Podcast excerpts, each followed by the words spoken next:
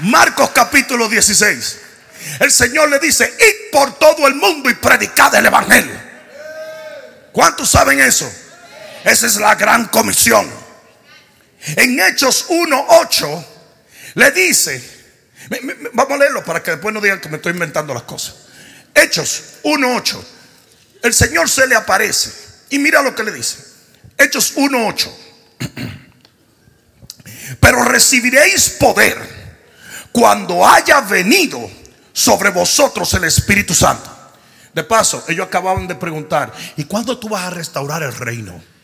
¿Cuándo? Porque ellos estaban diciendo, ¿y cuándo que a mí me toca, tú sabes, mi trono y mi posición y mi mojiganga? ¿Ah?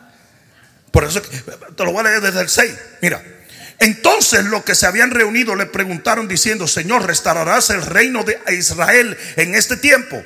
¿Cuándo que me van a dar mi cargo?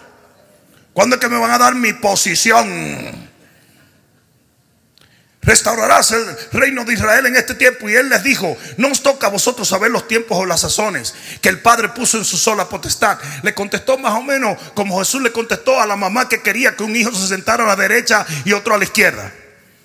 Y le dijo, pero recibiréis poder, porque aquí es donde tenemos que entender que este es el propósito de la iglesia. Recibiréis poder, no para sentarte en un trono, no para hacer una figura. No, no, no es un nombre que vas a recibir, es poder. Y el poder se recibe para hacer algo. Ustedes saben la palabra poder allí, la palabra griega la palabra griega es dunamis.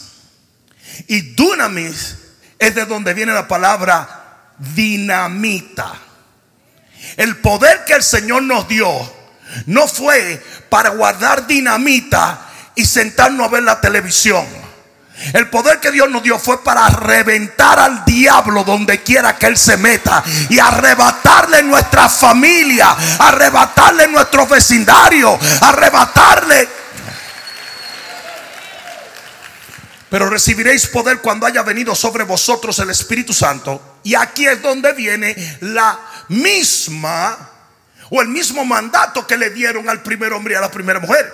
Y me seréis testigos en Jerusalén, en toda Judea, en Samaria y hasta lo último de la tierra.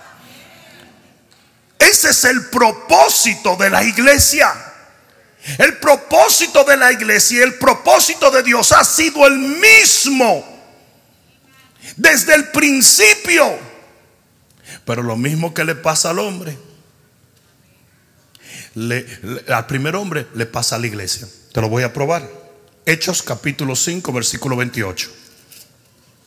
Hechos capítulo 5, versículo 28 dice que el Sanedrín le dijo a los apóstoles, nos mandamos estrictamente que no enseñaseis en el nombre de Jesús y ahora habéis llenado a Jerusalén de vuestra doctrina. Ellos llenaron la ciudad del Evangelio y no se querían ir de ahí. Ya estamos muy cómodos aquí, pero espérate, espérate, espérate. El Señor nos dijo Jerusalén, Judea, Samaria y lo último de la tierra. ¿Y por qué ellos se toquearon? Por lo mismo que la iglesia no evangeliza por comodidad.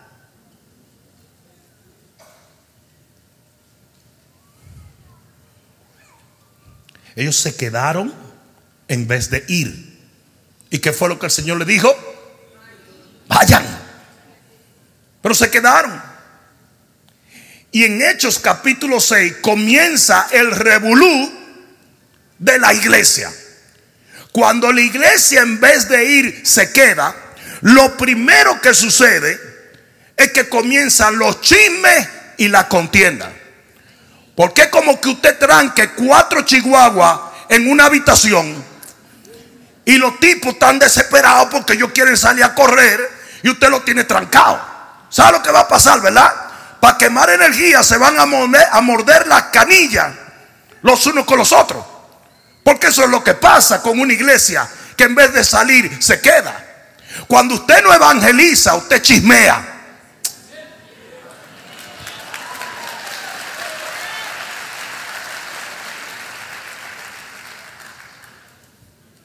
Capítulo 6, versículo 1 del libro de los Hechos. En aquellos días, como creciera el número de los discípulos en Jerusalén, porque nadie se quería ir de ahí, hubo murmuración de los griegos contra los hebreos, de las viudas de aquellos que eran desatendidas en la distribución diaria. En otras palabritas, como estaban todos llenos de energía, pero nadie estaba haciendo nada, vamos a criticar, vamos a murmurar. Mira lo que dice en el versículo 8. Y Esteban, lleno de gracia y de poder, hacía grandes prodigios y señales entre el pueblo. Entonces se levantaron unos de la sinagoga llamada de los libertos y de los de Sirene, de Alejandría, de Sicilia y de Asia y de Medellín y de Santo Domingo y de Puerto Rico y de Cuba y comenzaron a disputar con Esteban. Pero no podían resistir la sabiduría y al espíritu con que hablaba. Entonces sobornaron a unos para que dijesen que le habían oído hablar palabras blasfemas contra Moisés, contra Dios. Estos son los que hacen videos en YouTube. Puras mentiras y puras babosadas. Porque no han ganado un alma jamás. Y eso es lo único que saben hacer. Dice, y soliviantaron al pueblo, a los ancianos y a los escribas, y arremetiendo le arrebataron y le trajeron al concilio.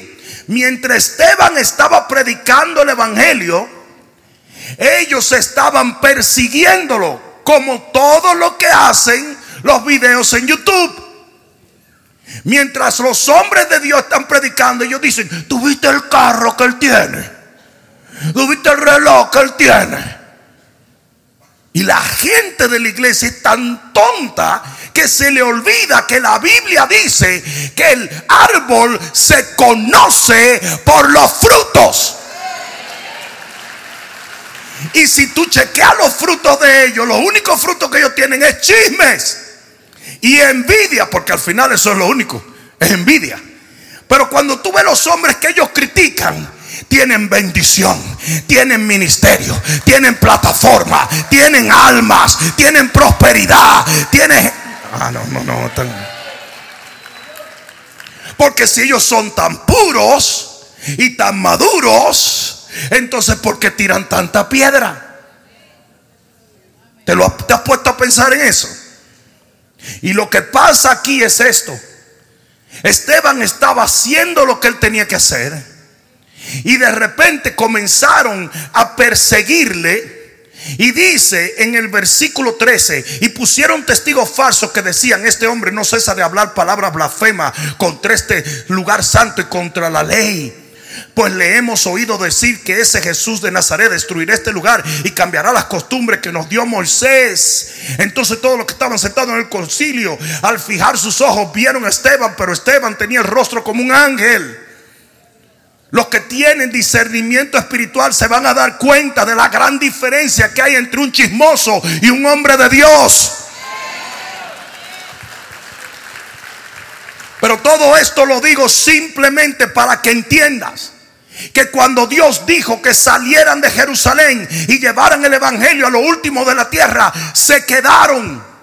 Y cuando se quedaron, mira lo que acontece. Comienza la contienda y cuando comienza la contienda, concluye en maldición, porque mataron a Esteban. Ustedes están oyendo lo que yo le estoy diciendo. Mataron a Esteban. Dice la Biblia que lo apedrearon. Mataron al evangelista, mataron al hombre de Dios Simplemente porque ellos estaban en un marco donde se quedaron en vez de ir. Lo mismo que le pasó a Daña Eva. Su paraíso se volvió en un juicio. Porque cuando Dios dice ve, usted tiene que ir.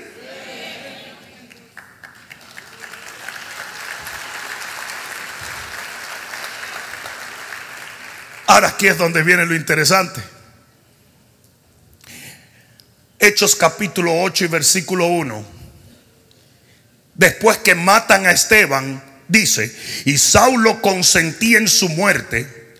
En aquel día hubo una gran persecución porque la persecución viene y el chisme y la contienda y los, las calumnias y las críticas vienen cuando la iglesia está ociosa. Y dice, y Saulo consentía en su muerte, en aquel día hubo una gran persecución contra la iglesia que estaba en donde. Estaba en donde. Mira dónde era que estaba la iglesia, pero no estaba supuesto estar ahí.